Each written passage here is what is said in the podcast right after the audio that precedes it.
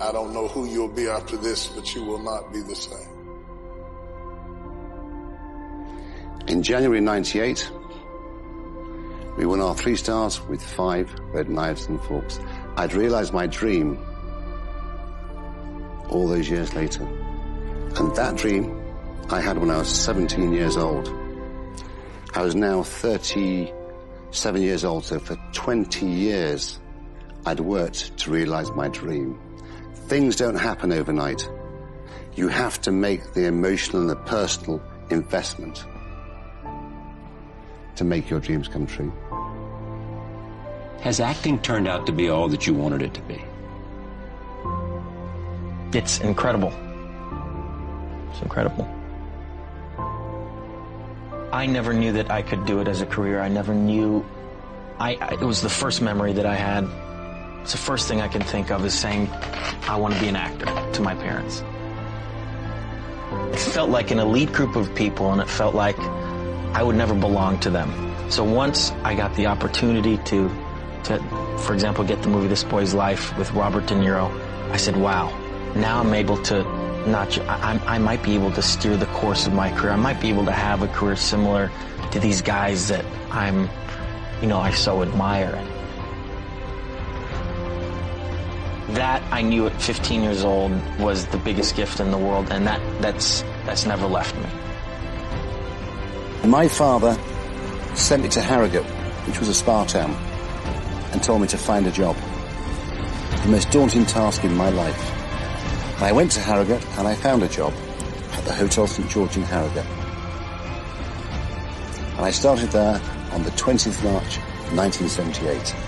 It wasn't great food, but what they taught me was how to push, how to run, how to be consistent. Because consistency is born out of discipline. How never to be late, how to go to work when you're not feeling well, and let the chef send you home. I didn't have an easy experience. I didn't have come in as a top rated recruit.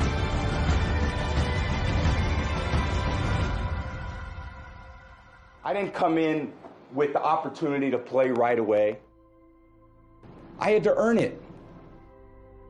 I've never that that thirst or that hunger for wanting to give one great performance that I'm truly satisfied with, or be in one movie that I said I love this film uh, is something that I don't know will, ever be um, keeps pushing you, you know.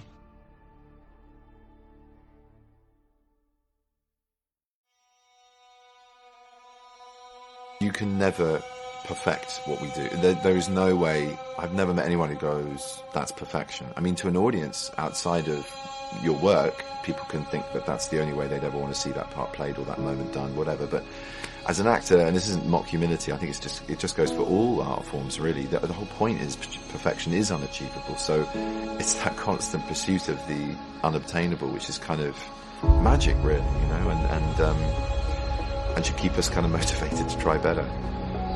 Success is born out of luck. It's awareness of mind that takes advantage of that opportunity.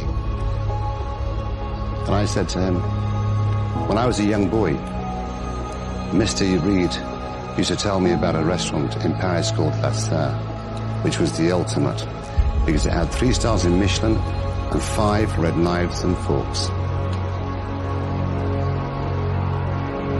I said, we've got three stars with four black knives and forks. Let's go for five red knives and forks. The next three years, we pushed and we pushed and we pushed and we did everything. You will all be confronted with opportunity. You must take advantage of it. Because if you don't take advantage of your opportunity, you'll never realize your dreams. Whether you want them or not is irrelevant. You don't know that until you achieve it. I have come to learn that if you don't take it by force, you won't take it at all. You sit in the cut and wait for good things to happen, spend years, and life passes them by because they are not aggressive enough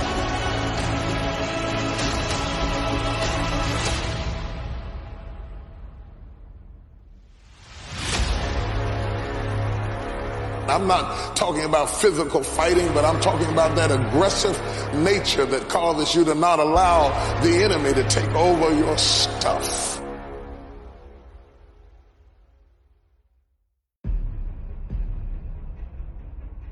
Ask yourself, what if no one ever bought any of my work? What if I'm never going to sell a book or publish a book or a short story?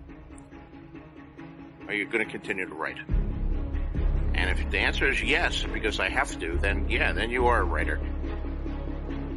I think what gave me the drive to succeed was my insecurities. Reading, writing, struggling. It gave me that individual drive to prove myself because I'd been belittled at school. I'd never been taken serious. I was always looked upon as being a fool, as being stupid. It was the fuel behind me. And that's what made me work far harder, was to prove to my father and other individuals I had and possessed other great qualities. And so had I been dealt with as a child, I may never have the energy or the fuel to drive me to get to where I got.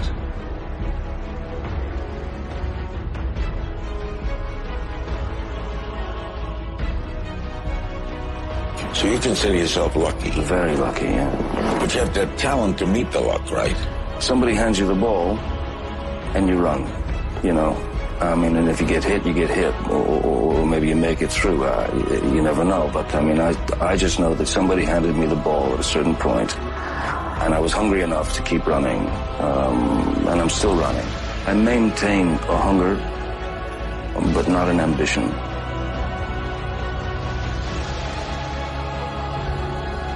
All of you will discover you can do things you never thought you could do. You can advance farther than you ever thought you could advance.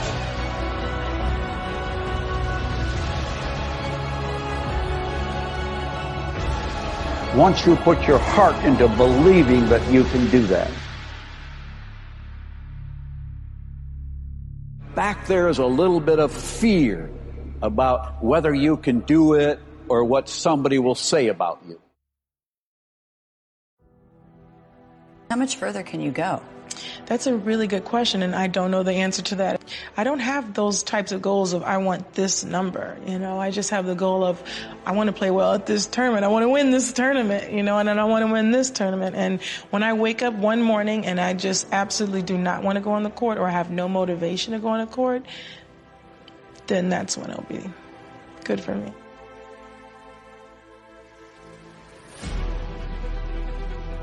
You are a part of something that transcends all the details of your business. You prove it every day that it works. And you prove it by overcoming the obstacles that you have to deal with.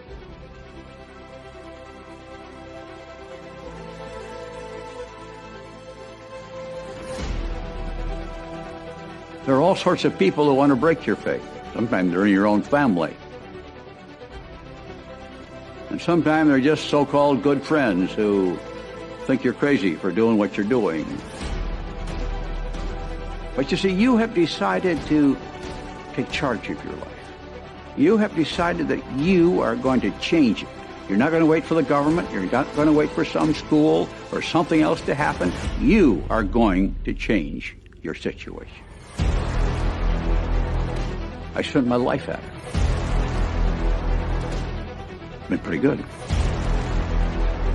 But it wasn't always easy. Business isn't. Life isn't. But to those who can overcome the obstacles, rise up when difficulties arise, are the ones who win the prize. Everybody starts at the bottom. And there is no advantage to starting 10 years ago as opposed to starting today. In fact, it's better today than it was then.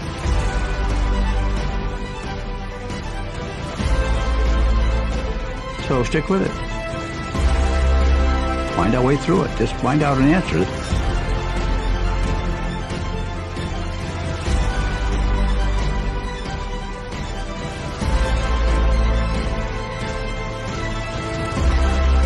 When you start something new, it's not easy.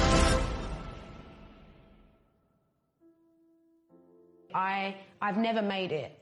I've never finished my painting until the day that my eyes close and I don't wake up. I feel like I'm still putting towards my masterpiece and